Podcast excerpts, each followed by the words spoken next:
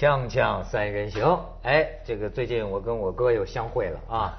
他这个你知道住在哪儿吗？我每次都要说，他今天做我们节目哈，他就离开他这个北京十三陵的故居，他就住在十三陵。我住十三陵。十四陵。对，哎，他到咱这儿做节目，提前两个小时从十三陵爬出来到这儿来，戴小红帽，哎，本命年啊，所以这个房子买在那边。呃，我是租的村里的非耕地。呃，我知道它是适合于种植和养殖，然后我就种了六百棵树，然后我就盖了那么几间房子。说再过一些天，他请我去他那儿摘樱桃。对，哎，六百棵樱桃，你想想，人家这个生活方式，你瞧瞧，人家现在这生活方式与世无争。他们说现现在最厉害的就只吃自己种的菜。对我院里，你现在是这个自己家鸡下的蛋。哦。呃，院里开始种菜了，现在。啊。呃，前两天我已经开始吃野菜了。啊，再两天 院里的香椿已经可以吃了。啊，你比如我那天吃的是自己家的鸡下的蛋，自己院里的韭菜，割下来鸡蛋韭菜馅的馅饼。再过两天您就该上树了，我看 彻底回归自然了，是吧？不过李成儒老师还是很关心我们人间的事情，所以今天特别到这里来。他是表演艺术家吧？人哎，我发现有李老师现在这个功底的，在中国演员里不算多。他是唱戏的，你知道吗？这这这，你们你们家里是搞京剧的，该搞京剧，他能唱京剧，能唱几百段啊！而且这个这个，所以也现在人家电视剧自己呃自己编吧，自己编自己导自己演，自己编自己抄自己自己导 自己演，不是抄没抄过啊，没抄。他上次来说于正抄是吧？说于正抄，他是自己编的啊。然后呢，他今天我们这个话题脉络这儿写了。作为中国电视剧工作者，李成儒老师今天主要是来批判韩剧的。老师今天是有目的、有目的而来的。说他指出，中国也曾有两部电视剧在韩热播，一个《康熙王朝》，一个《还珠格一个《还珠格格》。《还珠格格》对，韩剧固然浅薄，但总有优点。你这是什么态度？啊，是这样。嗯，就是我听央视一个领导人曾经在他们会上提出，就是说我们的戏。到了韩国，《雍正王朝》还有《还珠格格》，啊，千万别再读《还珠格格》。哦，我听你读音有点怪，因为你也是北方人。对，这个这个满清啊，管这男孩子叫阿哥。阿哥，这你同意吧？阿哥，说这是我们家阿哥。哎，阿哥，那女孩子就是哥哥。二姨的就叫八哥。因为这个 哥哥琼琼瑶大姐们，他们说不了哥哥。哦，他们就哥哥，哎，所以就《还珠格格》，就一直格格不入了。哎呀，这完全是土鳖的念法。哎，台湾土鳖的念法不是福晋，是福晋。福晋。哎，阿玛，你看他在满清入关之前，他在这个福晋这个白山黑水，对，他跟朝鲜都很近。你看朝鲜不管妈妈叫阿玛尼，阿玛尼，管不管父叫阿玛吉，对吧？哎，对。他不仅他原来原来意大利那个品牌是从韩国的。对，这个 这两部戏这两部戏在韩国播啊，就远比《大长今》在中国播，万人空巷。哦。那边，但是咱们这这这他这个这个剧的出口一直受限制，因为有些戏呢，这一会儿让拍了，一会儿不让拍了。比如说，我最近我才知道，就是说，零四年底、零五年初，说广电总局有个文儿，涉案剧不许上卫视黄金档。于是乎，这个涉案剧，因为我很关心这个事儿，因为我是演警察出名的嘛。对。专案六组。对。我很关心啊，因为他他这一线，卫视黄金档一线播，很多投资方就不拍了嘛，因为卫视收购价格高嘛。是。你。卫视不能播了，你只能是落地播。落地播那价格一下就少了一半，因为也就两三千万了。因为现在的政治新闻涉案剧比较多啊。那么当时就说这涉案剧为什么不让播了呢？就是这个青少年犯罪，对你与这个与与涉案剧有关系。对，我觉得这涉案剧跟这网络怎么比呀？差的那简直是小巫见大巫。啊！哎，最可笑的是什么呢？就延续了将近十年啊。后来问广电总局啊，就到底有没有这个涉案剧卫视黄金档不让播的这个文件？嗯，没有，没有。那怎么这让我这怎么传出来？这让我想起来，他当年姜文有个事儿，嗯就是他这鬼子来了，不是拿到国外去参展，说到现在还禁播呢吗？后来不是这这戏是禁播了，还传言说这个姜文五年不许导不许演嘛。啊啊啊！对对对。后来姜文就信了，也没去领这个给他这通知。啊等过五年了，姜文那意思说说你们该给我解禁了吧？啊 你们给我那文儿啊？说没有文儿啊。对 因为因为曾经确实有一个人啊进的时候给了一个文儿，嗯而且这个人还把那个把那文儿啊镶在镜框里，还挂在屋子里。姜文看见过，哦，以为那这文我就别领了。哦，没想到呢，压根儿就没这文儿，那那文儿是哪儿？就这么一说，那人是编的。就这一说，然后就就信了。你这就现在这个就是姜文嘛。就这个北京啊，北京啊，就是这个以讹传讹呀，太严重了，就是这个这个这个太爱聊了，这说好多谣言就当了真了，还真的就是。它随着这个就是有些以讹传讹也好，有的是真的下文了，比如说穿越剧啊、神话剧啊、胡编乱造啊，尤尤其神话名句不能再胡编乱造啊。这其实我同意，我非常赞同六小龄童先生前两天有一个发言，他说这个《西游记》你可以改编，你可以扩展，嗯你可以加上新意。但是你切不能把这个孙悟空和白骨精说他们五百年前曾经是恋人，这个实在受不了。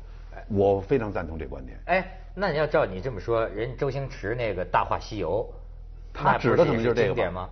他指的可能就是这个，他就不满意这个。就是这种殖民文化呀，嗯有点太不负责任了。但是你要把它当喜剧片理解呢？那就另当别论呗。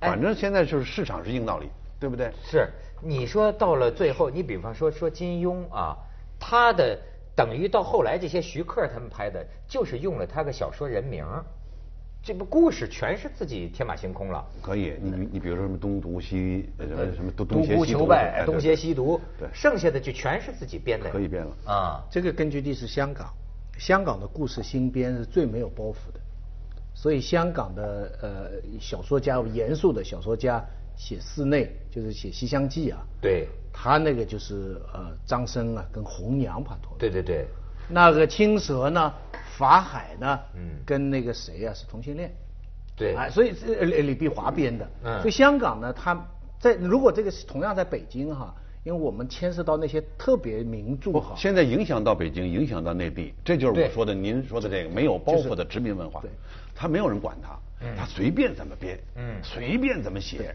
只要搞笑，只只要我卖钱。现在其实内地的文化就是这么一个形式，我为什么说这是不可取的？嗯，这就是要站出来说两句话了。但是就是我们还是要拍一些有内涵，不是有一些主要是乐的东西。主要是这些名著哈，在香港他们它就是一个题材，我可以拿来改造的。在北京，在中国内地一般的人呢，尤其是年纪稍微大一点，他觉得这是我们文化的遗产。所以那个那个谁谁谁改赤壁嘛，吴吴吴宇森改改赤壁，最后不曹操跟周瑜面对面在对对对对不对打起来了对吧？你那个时候就看出吴宇森是香港人了。他好莱坞模式，好莱坞模式是头号坏人跟头号好人最后一定要面对面见的。嗯啊，可是那曹操跟周瑜站在一条船上，这个这个，啊林志玲在旁边还在旁边作证，还有个美女作证，那个一般的中国人就看不下去了，觉得哎呀，你这个编的不知道怎么样了。是这这背后有文化上的分歧的。我觉得还是有个类别。你比如说啊，要是周星驰，大家就行，因为你是很明，就像你看赵本山，你很明确的知道他是走那一路的，他是这个喜剧。但是吴宇森这个三国呢，人们实际上是对他有证证据。有证据的期许，那么你就显得有点笑场了，就是这个。而而且他还做了一番考证，说周瑜是正觉啊，等等等等。哎哎，内地还有一个奇怪的现象，就是韩剧的节奏那么慢，观众可以接受，就送一个花篮，七集就围绕着送这花篮，到底谁搁这儿的这花篮？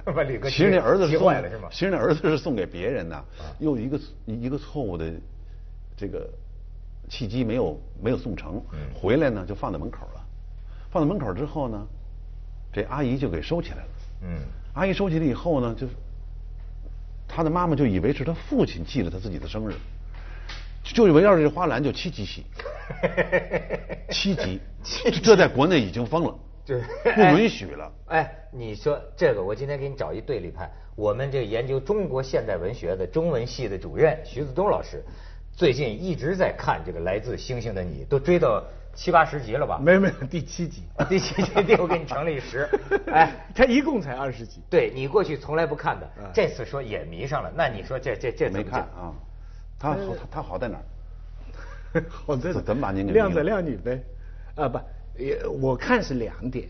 一点就是说，他那个男的呢，其实就是呃珍珠那个叫蜘蛛侠、蝙蝠侠这种超人，西方这种英雄模式的韩国版。嗯。那种模式基本上就是说，那种这种人在中国还戏剧里面还真没有。我上次也讲过，就是说他是个两面的，他一方面有超自然的能力，但一方面又在日常生活中扮演的傻傻的。不过他的特点就是他的道具是一套现在时髦的小西装啊，头发弄下来亮彩，是很多女的很迷他。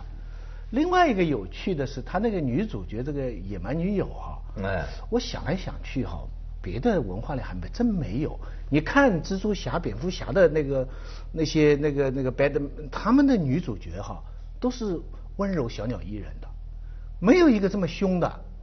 就是这个韩国片为什么搞一个这么凶的女的，大家这么喜欢？哎，您没注意吧？啊，韩剧我发现了，他的那个宣传正统啊，就是男性地位啊啊。很多事儿都是女的来闹是非，对，哦，没有让这男的就他他他好像是文化是不允许的，是吗？嗯，跟咱们是两反着的。哦，男的，咱们就是是这男的就是如何是坏人。坏，哦，女人无辜受迫害，他也他也不是坏，好好几部韩剧，你你注意看两部，他他也不是坏，他是作，这个演员也就是野蛮女友的演员，我仔细看了一下，日本也没有，香港也没有，美国也没有，就是这种。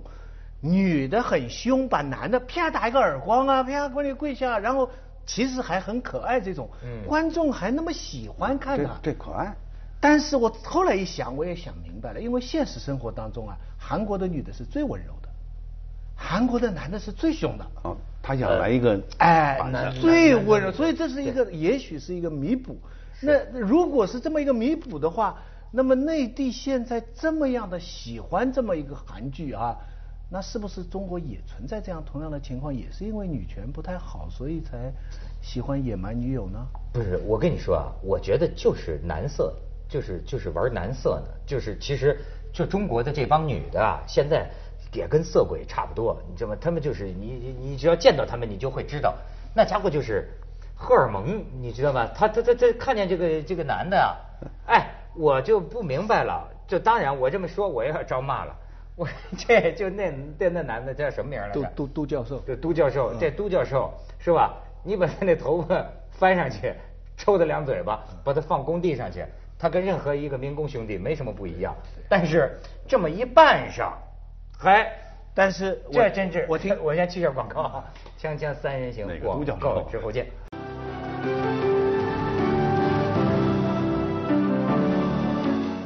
我听他们说，去韩国的游客看到他那个海报在街上，就韩国的女的就跑过去亲那个海报，就亲那个男的的那个。呃，你前一阵看香港报纸说了吗？说香港的这个富婆集资，一个人一千万，就是大概是上了亿吧，要请这个都教授吃顿饭。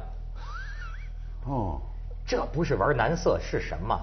这这是还我认为这是中国女性这个性意识高涨的一种表现。还还呃呃还不仅是单单是男色，他有两个男的，一个是有这么好的功夫，又长得这么一个样子，但另外旁边还有一个二号男的，一往情深在后面任劳任怨的跟着女主角。这女人的梦就这个，是女人的梦就是这一个女男的。是让她敬仰的，没错。另外一个男的像狗似的追着她，没错没错。吸血迷情拍好多集，嗯，美国那个，嗯嗯，一样一样，就是对不对？就两个男的，一个一个一个狼啊，一个吸血鬼啊。对，这个狼那么忠心啊，最后跟他说明了我跟吸血鬼了，但是他还在后面那么跟着。我通过今天听你们这聊啊，我忽然间悟到一个道理，就是我在弄什么戏啊，一定要先弄明白中国女观众要看什么。当然了。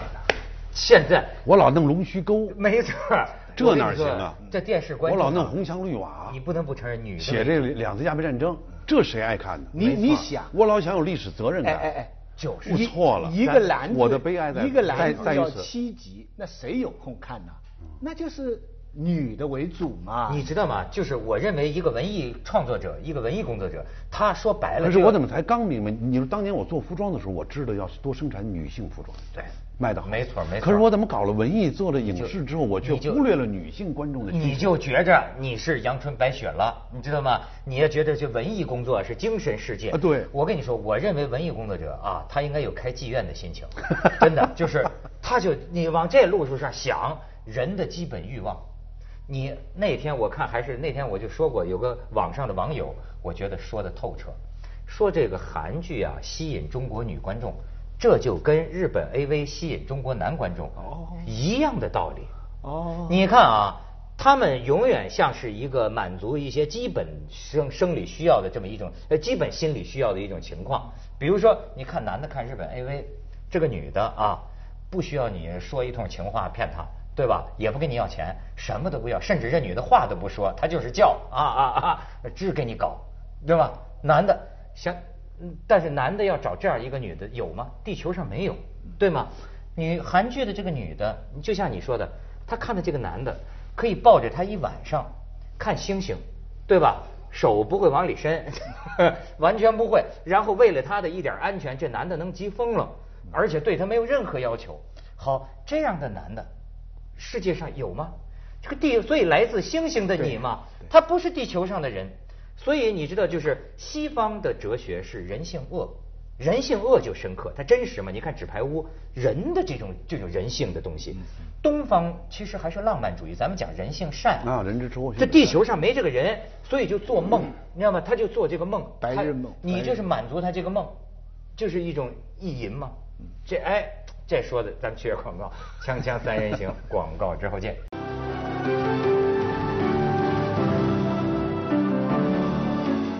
他这韩国啊，真真是就这种的就为观众服务到了哪一点啊？